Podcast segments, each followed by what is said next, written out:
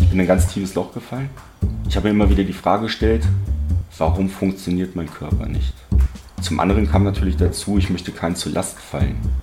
Ich habe immer versucht, das irgendwie zu verstecken, weil ich halt gerade aus diesem Grund dieses 120-prozentige Geben, immer Stärke zeigen, weil man das vielleicht auch von mir erwartet hat. und dann hieß es immer, ja, der Ulrich, ja, der kriegt das schon hin. Den schicken wir auf, auf Lehrgang, ja, der macht das schon. Diese Erwartungshaltung, die teilweise geäußert worden sind, aber auch teilweise selbstgemachtes Leid waren.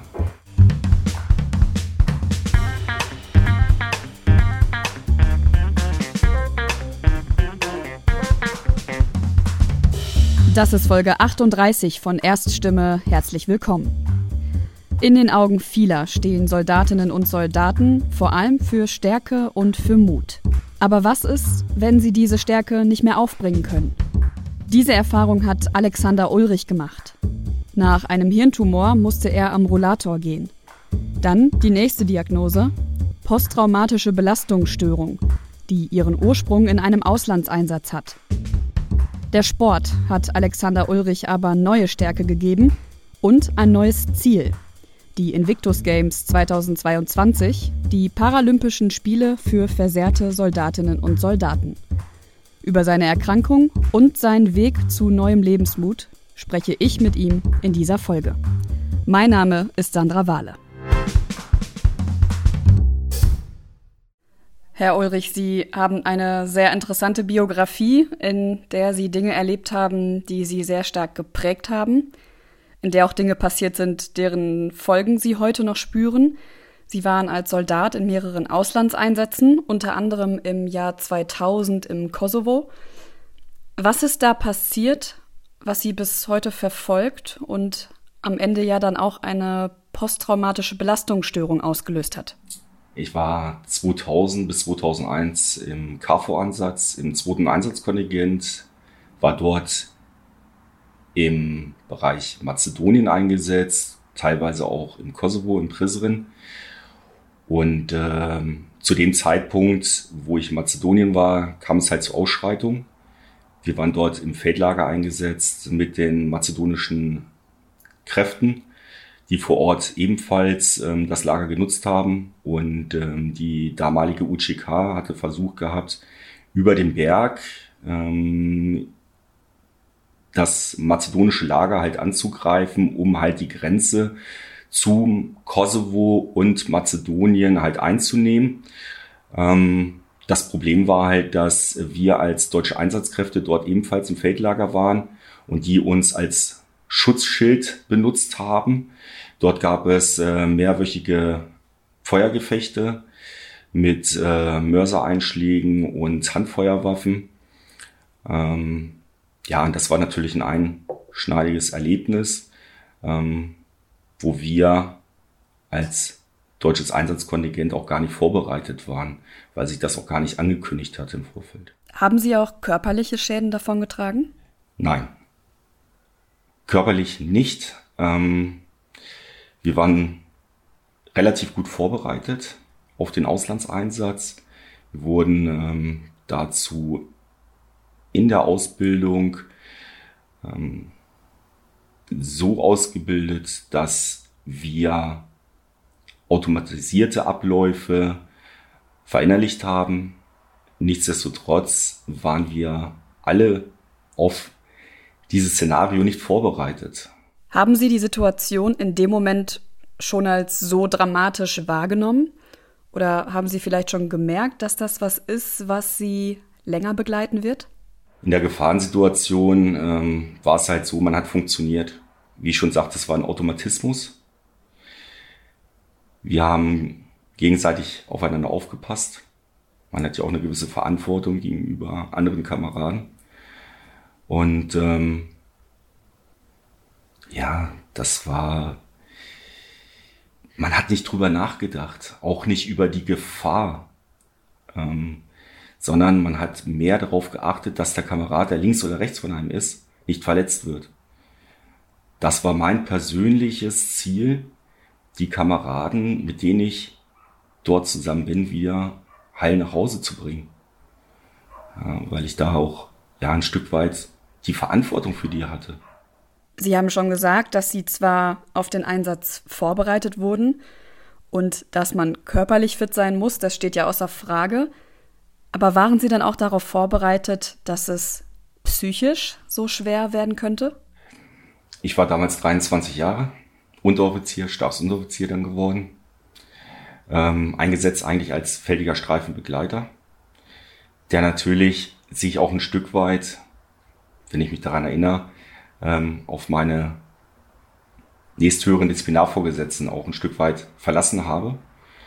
Ähm, klar hatte ich meine Verantwortung, aber ähm, auf die Erfahrung auch zurückgreifen wollte, wenn ich Fragen hatte, was gut funktioniert hat.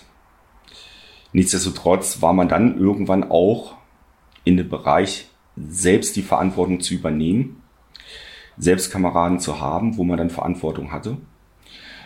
Und ähm, das Mentale, die Vorbereitung, was könnte passieren, war natürlich nicht als Bestandteil der Ausbildung vorgesehen. Denn ähm, das ist ja wie eine Glaskugel schauen. Jeder ist individuell und ähm, in einer Stresssituation ähm, reagiert jeder anders. Wir haben aber dort alle funktioniert. Bei dem einen hat es schon früher angefangen mit Schlafstörung, direkt vor Ort. Ähm, der eine oder andere hat sich dann zurückgezogen, ja, hat nicht mehr den Kontakt zu den Kameraden gesucht. Ähm, da hat man natürlich versucht, untereinander zu helfen, Gespräche zu führen. Aber wenn der Gegenüber das nicht möchte, dann weiß man dann auch nicht mehr weiter. Und das schmerzt natürlich, wenn man dann einen Kameraden sieht, der sich dann dort verändert, vom Wesen her. Und ähm, wenn man dann auch ein Stück weit diese Hilflosigkeit verspürt, diesen Kameraden nicht helfen zu können. Ähm, körperlich war das nicht die Herausforderung, ähm, aber mental, psychisch, ähm, zu dem Zeitpunkt in dem Geschehen hat man das nicht so gemerkt.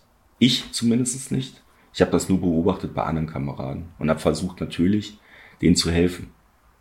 Habe mich meine Bedürfnisse, mich selbst reflektierend nicht betrachtet. Haben Sie dann damals in der Truppe auch darüber gesprochen, was passiert ist? Also gibt es da sowas wie einen normalen Ablauf, was dann in der Truppe passiert, nachdem man sowas erlebt hat? Nein.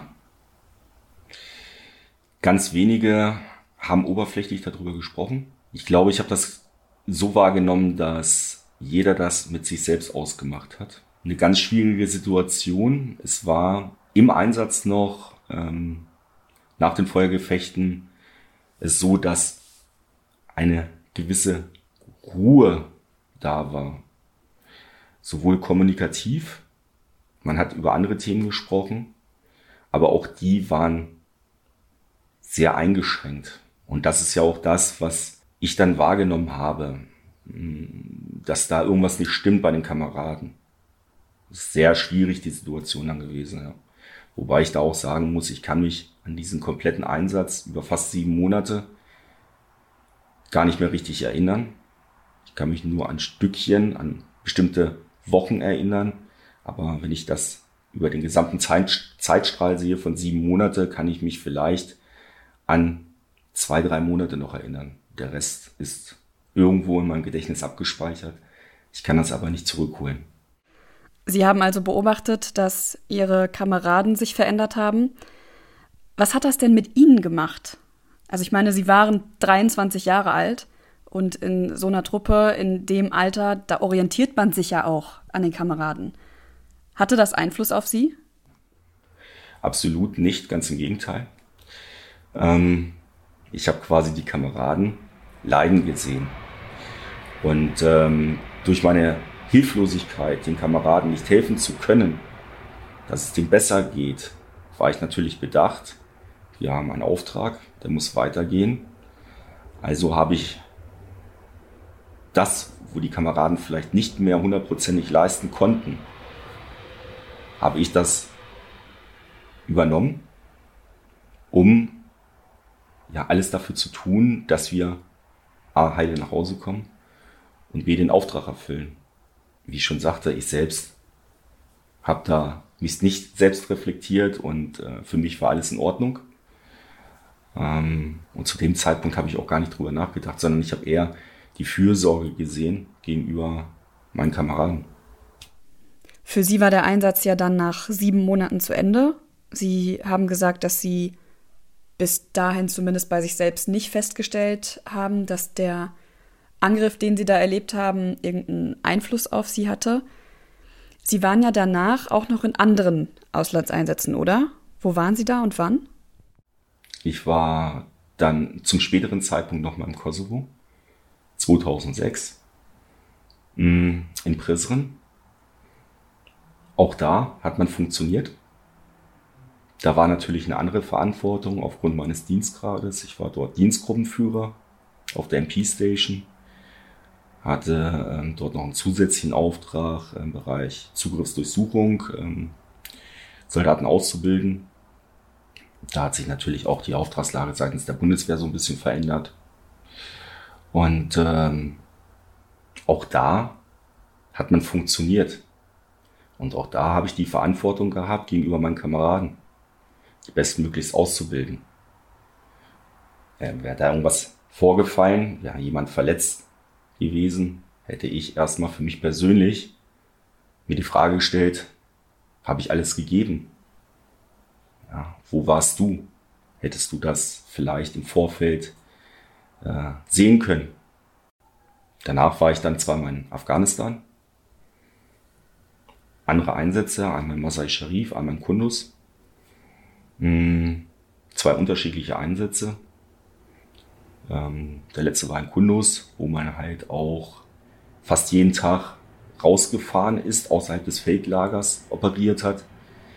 Ähm, wo ich dann aber auch in dem Einsatz in Mazar-i Sharif getriggert worden bin. Das erste Mal, ähm, wo ich das aber nicht deuten konnte, warum, wieso ich in einer bestimmten Situation anders reagiert habe. Ich habe ein Lied gehört, was mich emotional dazu gebracht hat, zu weinen. Ich hatte aber nicht den Bezug dazu, warum das so ist das hat etwas in mir ausgelöst, wo ich nichts mit anfangen konnte. Ich war total ratlos.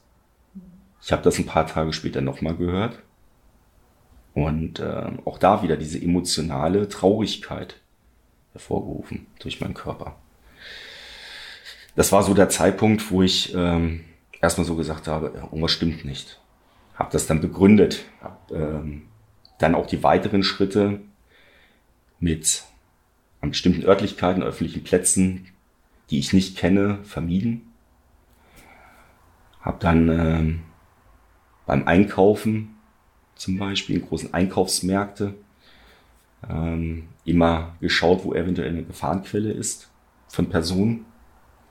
Aber hauptsächlich nicht, wenn ich alleine war, sondern wenn ich in Begleitung war, die zu schützen. Das ist wieder diese Fürsorge, assoziiert aus dem ersten Einsatz ähm, habe das aber immer irgendwie begründet. Wie meinen Sie das? Also wie haben Sie das begründet? Zum Beispiel äh, in einem Urlaub in der Nähe von Venedig, enge Gassen, sehr unüberschaubar für mich, wo ich mich nicht darauf vorbereiten kann. Wenn dann zum Beispiel mein Umfeld sagt, Mensch, lass uns doch mal hier rechts abbiegen, ich möchte gerne in diesen Laden rein. Habe ich versucht zu erzählen oder zu sagen, Mensch, nein, da hinten gibt es auch einen Laden, wo ich vermeintlich einen besseren Überblick hatte über diese Situation. Und da gab es natürlich oft auch Konflikte. Warum dann nicht? Ich habe natürlich nicht drüber gesprochen, sondern habe dann gesagt, Mensch, da hinten im Laden sind die Preise günstiger. Ja, und ähm, irgendwie versucht zu begründen, ja, ähm, nur um da nicht hingehen zu müssen. Natürlich dann auch durch diesen Blick immer wieder mein Umfeld zu beobachten. War ich nicht aufnahmefähig, was mein direktes Umfeld, mit dem ich halt ähm, dort unterwegs war, äh, verbal aufnehmen zu können. Das heißt, wenn die sich mit mir unterhalten haben, habe ich gar nicht richtig zuhören können. weil ich damit beschäftigt war, mein, ähm, die Örtlichkeit, die Personen, die ich nicht kenne, zu beobachten. Was verändert sich? Wo ist eventuell eine Gefahrenquelle? Und da kam natürlich als Reaktion von Familie und von Freunden, du hörst ja gar nicht richtig zu. Es kam immer ganz darauf an, wie lange diese Situation anhielt. Sobald die Situation für mich geklärt war, war ich sehr müde. Ich war vom, äh, von der Aufmerksamkeit, die ich davor aufgebracht habe, so angespannt, dass ich danach von der Energie her völlig im unteren Level war. Ich wollte mich einfach nur noch hinlegen und schlafen. Ich kann das nicht steuern, ich kann das nicht abstellen. Dann bin ich auch in meiner Welt und bin dann auch nicht mehr erreichbar für meine Begleitung. Um das bis hier nochmal zusammenzufassen, Sie wurden im Auslandseinsatz in Afghanistan zum ersten Mal getriggert durch ein Lied. Darf ich zwischendurch fragen, welches Lied das war? Wissen Sie das noch? Ja, das weiß ich. Wollen Sie das auch sagen? Nein. Okay, na gut. Und Sie haben ja dann zurück in Deutschland gemerkt, dass es Situationen gibt, in denen Sie sich anders verhalten als sie das vorher gemacht haben. Genau. Also diesen Vermeidungskonflikt äh, immer wieder hervorgerufen. Ähm, dann fingen auch die Albträume an. Parallel dazu ähm, immer wiederkehrende Situationen aus dem ersten Einsatz, ähm, die dann verstärkt worden sind 2016, wo ich den, äh, die Diagnose zum Schädelbasistumor bekommen habe. Eine Stresssituation zusätzlich für meinen Körper die das Ganze noch verstärkt haben, wo dann täglich immer diese wiederkehrenden Albträume kamen. Ähm, wo ich dann natürlich auch nur zwei, drei Stunden schlafen konnte, ja, die so realistisch sind, immer noch anhaltend, realistisch sind, als wäre ich dort in dem ersten Einsatz. Wann kam denn der Zeitpunkt, an dem Ihnen dann klar wurde, ich muss mir jetzt Hilfe holen? Das war ungefähr 2018. Ich bin durch meine Erkrankung, durch den Schädelbasistumor 2016, bin ich dann äh, an die Sportschule nach Warendorf weitergeleitet worden ähm, und habe dort eine Langzeittherapie begonnen. Dort auch psychologische Unterstützung bekommen. Und ähm, durch die Gruppe Sporttherapie und dieser Langzeittherapie war es mir dann schlussendlich ja erstmal möglich, nach dem Schädelbasistumor, nach dem operativen Eingriff, war ich ja zwölf Monate an einem Gehstock und einem Rollator ähm, ja, abhängig. Ähm, und dadurch wurde sehr viel auch psychisch drauf eingegangen auf meine aktuelle Situation. Und da wurde mir angeraten, dass ich ambulante psychische Betreuung vielleicht mal in Anspruch nehmen sollte. Gezielt darauf hingesteuert, dass ich vielleicht nicht mehr derjenige bin, der vielleicht vor 20 oder 30 Jahren ja, es war, sondern ich mich vielleicht verändert habe, aufgrund auch meiner körperlichen Einschränkung. Und ähm, 2018, 2019 habe ich mich dazu entschlossen. Es war eine, ja, komische Situation. Ich lag im Garten auf dem Rasen. Ich glaube, ein oder zwei Stunden waren das. Ich habe mich entspannt, habe meine Entspannungstherapie gemacht und habe mich selbst reflektiert.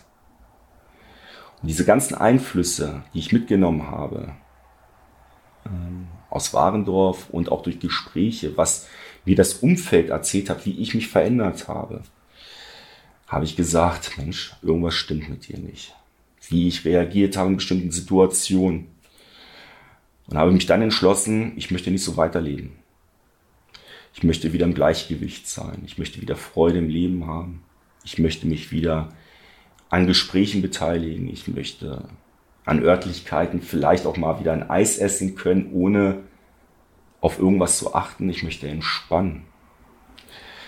Und habe mich dann entschlossen, ähm, eine ambulante Therapie zu beginnen. Und 2020 jetzt Anfang des Jahres 2021 nach einer Testung und einer Diagnostik wurde dann festgestellt, dass ich PTPS habe, einsatzassoziiert aus dem ersten Einsatz. Ich glaube, dass ich erst oder dass es mir erst bewusst geworden ist, nachdem ich die Gespräche auch in Warendorf geführt habe. Da gibt es kein richtig oder falsch, sondern es wird einfach darüber kommuniziert, es werden Fragen gestellt und diese Fragen nimmt man mit. Und dann nimmt man sich Zeit dafür. Und dann denkt man einfach mal drüber nach. Und ich glaube, durch diesen Schädelbasistumor hat man dann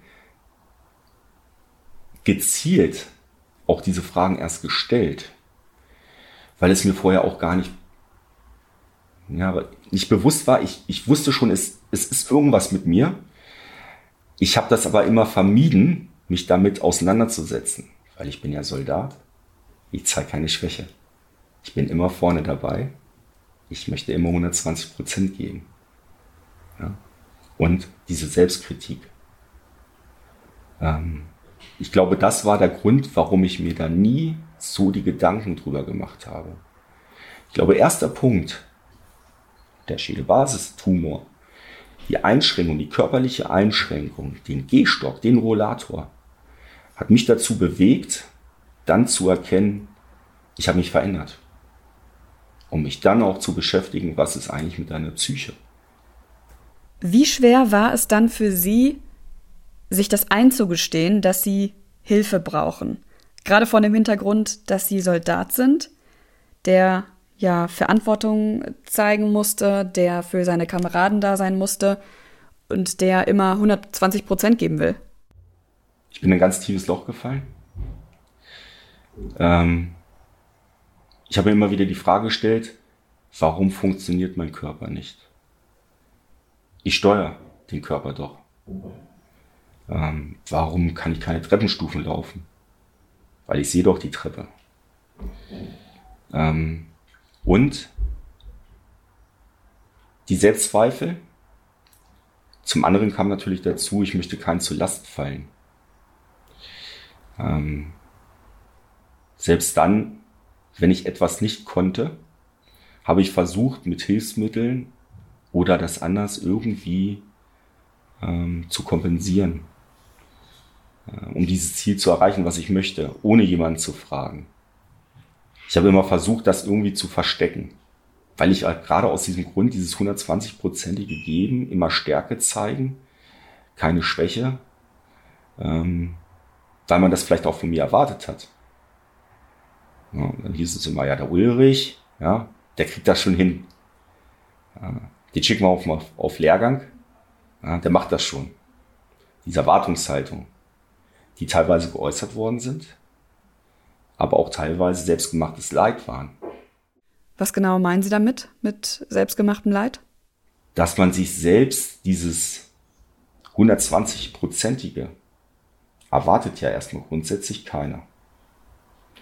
Aber dadurch, dass man natürlich Ziele hat, ähm, ein Stück weit ja auch von Kindheit an, durch den Leistungsdruck in der Schule, teilweise durch die Gesellschaft ausgesetzt ist, ähm, mein Ziel, Soldat zu werden, mein nächstes Ziel, Zeitsoldat, Berufssoldat zu werden, mit gewissen Prüfungen, ähm, Konkurrenzdenken, immer der Beste zu sein, die Bestätigung zu bekommen. Ähm, ich glaube, das ist das, was ich immer wollte und alles dafür getan habe und auch auf vieles verzichtet habe und auch vieles vernachlässigt habe im Bereich der gesundheitlichen, körperlichen ähm, Sachen. Aber was haben Sie denn dann gemacht, um sich von diesem Leistungsdruck ein bisschen zu lösen? Gar nichts. Ich habe noch mehr Leistung abgerufen. Das heißt, ähm, wenn man auf einem gewissen Level ist und nicht im Dienst ist, versucht man privat dieses Level oben zu halten. Durch Arbeit und sei es Gartenarbeit, Beschäftigung. Termine legen, so dass sie immer wieder beschäftigt sind, Ziele zu erreichen, Herausforderungen anzunehmen, sei es mit dem Mountainbike, irgendeinen Berg hochzufahren. Der Ausgleich an sich war im Prinzip mein Bett und das Schlafen. Vor Erschöpfung aber. Weil ich gesagt habe, 24 Stunden, die kann man auch nutzen. Ja, aber Sie haben es ja gerade selber als selbstgemachtes Leid bezeichnet. Was haben Sie denn dann geändert oder ja, haben Sie überhaupt was geändert, als Sie gemerkt haben, dass Ihnen das nicht gut tut? Ja, na klar. Also einmal äh, wurde durch die körperliche Einschränkung wurde ich ja ausgebremst. Das heißt, es klingt zwar makaber, ist aber in dieser Situation gut gewesen. Weil ich natürlich dann auch äh, gemerkt habe, Mensch, ich kann nicht mehr so. Äh, ja, was machst du denn jetzt? Das heißt, ich war total ratlos. Ich konnte nicht mehr die Ziele, die ich vorher hatte, von heute auf morgen, äh, nicht mehr erreichen. Also habe ich erst versucht, auf anderen Wegen diese Ziele zu erreichen. Habe dann aber ganz schnell gemerkt, boah, auch das funktioniert nicht. Und das hat mich wütend gemacht. Wütend gemacht, ähm, ja, über mich selbst, mein Körper. Das, ich habe es nicht verstanden. Und da habe ich einen Lehrgang besucht in Warendorf, ähm, der mit Menschen war, die auch Einschränkungen hatten, unterschiedlicher Art. Und da habe ich das erste Mal diese Berührungspunkte gehabt. Und das war ein so super Lehrgang, wo ich dann selber gemerkt habe, du brauchst dich gar nicht mit anderen vergleichen, weil bei dir ist es ganz anders. Und man hat sich gegenseitig unterstützt, um die Ziele zu erreichen. Und man hat sich gefreut, wenn der andere auch seine Ziele erreicht hat, mit Hilfe oder ohne Hilfe. Und da habe ich gelernt, auch mal Hilfe anzunehmen, andere zu unterstützen, auch mal Hilfe von anderen anzunehmen, um das Ziel zu erreichen. Das heißt, die Einstellung, meine Einstellung hat sich geändert. Ähm, klar habe ich auch Ziele, aber andere Ziele. Mein Schwerpunkt hat sich verlagert. Ähm, ich messe mich nicht mehr mit, ja, gesunden, in Anführungsstrichen gesunden Menschen. Mache ich nicht. Warum auch? Das habe ich jahrelang gemacht. Und ähm, ich gebe auch klar 120 Prozent, wenn ich etwas mache. Ich muss aber selber damit zufrieden sein am Ende des Tages. Und wenn ich halt nur 80 Prozent erreicht habe, kann man jetzt natürlich sagen, was ist mit den restlichen 20 Prozent? Klar, aber es gibt Tage, das weiß ich, ähm, wo es mir vielleicht nicht so gut ging. Und dann akzeptiere ich das. Und wenn ich trotzdem das Ziel erreicht habe, bis auf vielleicht ein paar Kleinigkeiten, dann bin ich damit zufrieden und kann auch damit jetzt umgehen.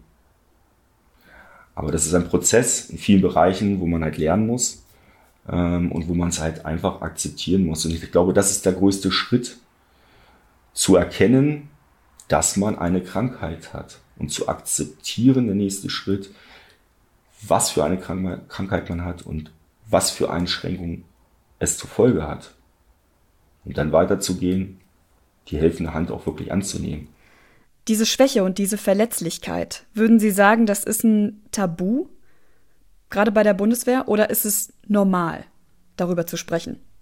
Das kann ich natürlich so gar nicht beantworten, weil ähm, ich ja selbst an meinem Beispiel ja gesehen habe, dass ich ja jetzt erst darüber offen kommunizieren kann. Und auch hier wieder mit dem Hintergrund, ich möchte natürlich das, was ich erlebt habe und was ich mitgenommen habe an Erfahrung, an, an helfenden Händen ähm, ja auch weitergeben.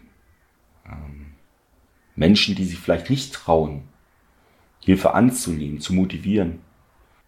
Ich habe aber von einer Handvoll Kameraden die Erfahrung gemacht, dass sie ähnliche Gedankenzüge haben, dass sie sich auch Gedanken machen über ihre eigene Person, dass da irgendwas nicht stimmt, sie aber nicht offen darüber kommunizieren weil sie denken, sie könnten einen Nachteil haben für den weiteren Werdegang innerhalb der Bundeswehr oder halt auch im Privatleben, natürlich. Wäre das denn ein Nachteil aus Ihren Augen, darüber zu sprechen? Ich glaube, das kann man so pauschal gar nicht sagen. Ähm, grundsätzlich Nein. Ähm, solange man offen darüber kommuniziert. Ähm, ich habe ja die Erfahrung gemacht, dass ich, nachdem die Diagnose war, sowohl 2016 des Schädelbasetumors als auch äh, die PDPS, dass ich eine super Versorgung seitens der äh, Truppenpsychologie, seitens, seitens des Truppenarztes oder aber auch meines Disziplinarvorgesetzten bekommen habe. Sehr starke Unterstützung auch. Und ähm, da kann ich jetzt nichts Negatives sagen. Ähm, aber wenn man sich nicht äußert, kann auch nicht geholfen werden. Und ich glaube, das ist das Entscheidende. Und äh, jeder ist natürlich auch zur Verschwiegenheit verpflichtet. Und es gibt so viele Anlaufstellen, wo man einfach mal ein Gespräch suchen kann, um vielleicht auch mal ein Feedback zu bekommen, was könnte man machen. Ja, und jedem ist selbst überlassen, was er erzählt und wem er das auch mitteilt. Sie haben jetzt sehr viel über Ziele gesprochen, dass Sie sich in der Vergangenheit auch immer wieder Druck gemacht haben, diese Ziele zu erreichen, dabei 120 Prozent zu geben. Jetzt haben Sie ja wieder ein neues Ziel vor Augen, nämlich die Invictus Games, die 2022 in Den Haag stattfinden und ein Jahr später auch in Düsseldorf. Wie bereiten Sie sich denn gerade darauf vor? Wir haben jetzt angefangen, Schwerpunkt Diskus werfen, weil das mein Schwerpunkt sein wird für die Invictus Games 2022 und ähm, haben jetzt angefangen mit ähm, Krafteinheiten und Technik, denn ähm, mein Defizit sind natürlich auch die Gleichgewichtsstörungen. Das heißt, ähm, ich habe die letzten Monate immer aus dem Stand geworfen. Mein Ziel ist es, ähm, bei den Invictus Games 2022 außer Drehung zu werfen. Was für mich sehr schwierig ist, weil es ein komplexer Ablauf ist, von der Muskulaturansteuerung und so weiter. Das ist mein persönliches Ziel, unabhängig von der Weite. Ähm, und das sehe ich auch als Therapie ja, um mich da zu schulen, ähm, um da gezielte Übungen zu machen, um mein Gleichgewicht ähm, zu verbessern. Welche Rolle spielt denn der Sport jetzt gerade in Ihrem Alltag? Also vor allem auch mit Blick auf Ihre psychische Gesundheit? Ähm, Sport ist natürlich ein zusätzlicher Faktor, ein wichtiger Faktor. Ähm, denn über den Sport habe ich natürlich wieder in den Alltag zurückgefunden. Das heißt, äh, ein Baustein, ein wesentlicher Baustein war der Sport, dass ich halt nicht mehr an diesem Rollator und einem Gehstock gefesselt war. Im Zusammenhang natürlich mit Medikation. Ähm, dadurch, dass ich auch vor meiner Erkrankung viel Sport gemacht habe, aber anderen Sport, äh, den ich jetzt nicht mehr ausüben kann, ähm, hat mir natürlich was gefehlt. Und äh, da bin ich sehr dankbar, dass ich die Möglichkeit habe, dass mir etwas aufgezeigt worden ist. Ein neuer Weg, den ich jetzt als Ziel habe für die Invictus Games als Athlet, ähm, dort ja mich selbst herauszufordern, ein Ziel zu haben, mich zu verbessern. Und ähm, ja, das motiviert mich natürlich un, ungemein und, und äh, ist auch ganz großer Bestandteil in meinem Alltag und äh, auch in meinen, meinen wöchentlichen äh, Trainingsablauf. Das, das gehört einfach dazu. Ja. Wir haben ja sehr viel über Leistungsdruck gesprochen und die Invictus Games, die sind ja nun mal auch eine Form von Wettkampf. Spüren Sie da gerade wieder den Druck, dass Sie da was erreichen müssen? Es geht hier nicht um die Weite sondern es geht um die Freude von anderen. Wenn die sich freuen über ihren, ihre Fortschritte, freue ich mich auch. Ähm, und da verspüre ich überhaupt keinen Leistungsdruck. Das war ja auch bei den deutschen Meisterschaften so. Ich habe überhaupt keinen Leistungsdruck gespürt. Ich habe mich darauf gefreut, weil dort Menschen mit Handicap waren, mit dem man sich unterhalten hat zwischen den Wurfeinheiten. Ähm, da hat keiner Leistungsdruck gehabt. Ja, das ist wie so eine große Familie halt. Ja, und das ist halt das Schöne daran. Wie wichtig ist das denn für Sie, dass Sie da mit Menschen zusammen sind, die ja vielleicht nicht das gleiche Schicksal haben, weil da kommen ja unterschiedliche Schicksale zusammen, aber dass diese Menschen ähnliche Erfahrungen gemacht haben wie Sie? Die haben alle nicht diesen Leistungsdruck. Und das ist das Schöne daran. Die haben alle irgendwie auf eine Art und Weise eine neue Identität angenommen. Die sehen das aus einem anderen Blickwinkel. Und das ist das Schöne. Man unterhält sich auch ganz anders. Ja, man hat andere Gesprächsthemen. Nicht über Krankheit, ja, sondern über positive Ereignisse. Das ist das Schöne und da fühle ich mich gut aufgehoben. Ich fühle mich wohl. Und ähm, das hätte ich vorher nie gedacht. Aber Sie sind ja immerhin auch deutscher Meister. Das heißt, das Gewinnen ist Ihnen trotzdem egal? Dass ich in meiner Klasse äh, bei den Männern M40 deutscher Meister geworden bin. Gut, das mag vielleicht jetzt ein Zufall gewesen sein. Ähm, schön, ja, ähm, dass ich es geworden bin, aber ähm, das ist jetzt nicht das, wo ich sage, oh, das muss ich jetzt wiederholen. Ja, ähm, ja, es ist schön, es ist eine schöne Erinnerung, ja, durchaus, aber diese Veranstaltung, das ist das Schöne gewesen, mit den Menschen gemeinsam etwas zu machen, Sport zu machen, die gemeinsamen Interessen zu haben, ja, gemeinsam zu kämpfen, gemeinsam die, die, die Hürden der körperlichen oder auch geistigen Einschränkungen zu überwinden, das ist das Schöne. Und die Medaille, der Titel, das ist Beiwerk. Das ist wirklich Beiwerk.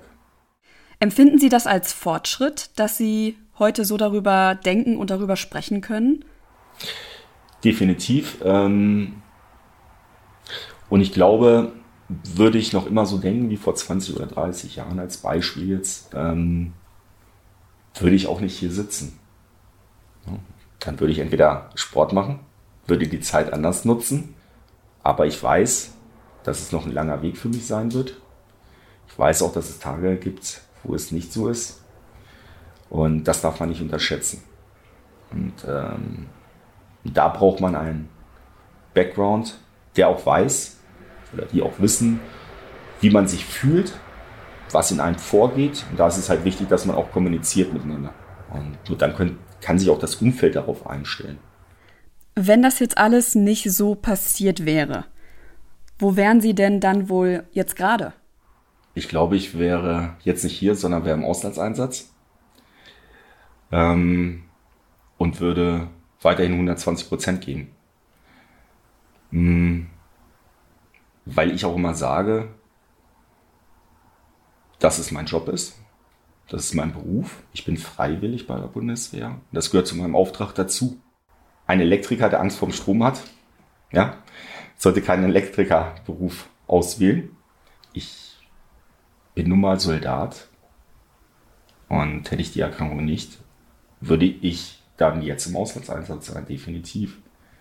Vielleicht nicht jetzt unbedingt zum Zeitpunkt, aber ähm, ich würde trotzdem noch äh, weitere Auslandseinsätze dementsprechend äh, durchführen.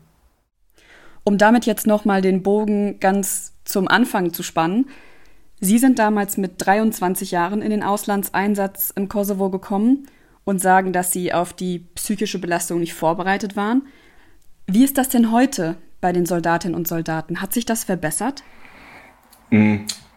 2000 hm, ähm, war die Situation noch eine etwas andere. Die Auslandseinsätze ähm, sind ja mehr geworden. Ähm, die deutsche Bundeswehr ist ja weltweit äh, in Einsatzgebieten. Das heißt, hier wurde ja auch eine Anpassung der Vorausbildung vorgenommen. Ähm, ich glaube, das ist ein schlechter Vergleich, ähm, weil einfach dazwischen über 20 Jahre liegen. Ähm, natürlich hat man daraus gelernt äh, und sehr gut auch implementiert in die Ausbildung, in die Vorausbildung. Ähm, wichtig ist aber nichtsdestotrotz, dass man halt aus weiteren Geschehnissen lernt und äh, die Prozesse auch weiterentwickelt. Und ähm, ja, das ist natürlich dann auch schwierig. Und ähm, wenn sie natürlich keiner dazu bereit erklärt, darüber zu kommunizieren, gerade im Schwerpunkt BTPS, kann man das Ganze natürlich auch nicht auswerten und daraus lernen. Ja, und das gilt natürlich für die ganze Gesellschaft bei dem Thema mentale Gesundheit und nicht nur speziell bei Soldatinnen und Soldaten. Herr Ulrich, Sie haben jetzt zwischen den Zeilen schon jede Menge Botschaften gesendet, weil ich aber glaube, dass, wie wir gerade schon festgestellt haben, das Thema mentale Gesundheit in der ganzen Gesellschaft noch nicht so akzeptiert ist, lasse ich Ihnen jetzt gerne zum Schluss nochmal Platz für ein, zwei Worte, die Sie an die Hörerinnen und Hörer richten wollen. Ich würde mir wünschen, dass alle Betroffenen einfach kommunizieren und die Gesellschaft oder die Nicht-Betroffenen einfach mal nachfragen, was die Betroffenen sich wünschen, was die möchten. Habt keine Angst vor Fehlern und an alle Menschen mit Handicap, ihr seid nicht allein. Habt Mut, etwas zu äußern. Nur dann kann euch auch geholfen werden, und vielleicht nehmt ihr die ein oder andere Hand, um gemeinsam euer Ziel zu erreichen. Ein schönes Schlusswort. Vielen Dank für Ihre Zeit, für das Gespräch. Ich wünsche Ihnen alles Gute in der weiteren Vorbereitung für die Invictus Games und dass Sie dort eine gute und auch eine erfolgreiche Zeit haben. Vielen Dank. Das war Folge 38 von Erststimme, dem Podcast für alles außer Corona. Die nächste Folge erscheint in zwei Wochen am 15. Dezember. Mehr Infos zum Inhalt der Folge finden Sie schon bald auf der Internetseite des Büros Bundesstadt Bonn der Konrad-Adenauer-Stiftung. Wir freuen uns, wenn Sie auch dann wieder reinhören und wünschen Ihnen bis dahin eine gute Zeit.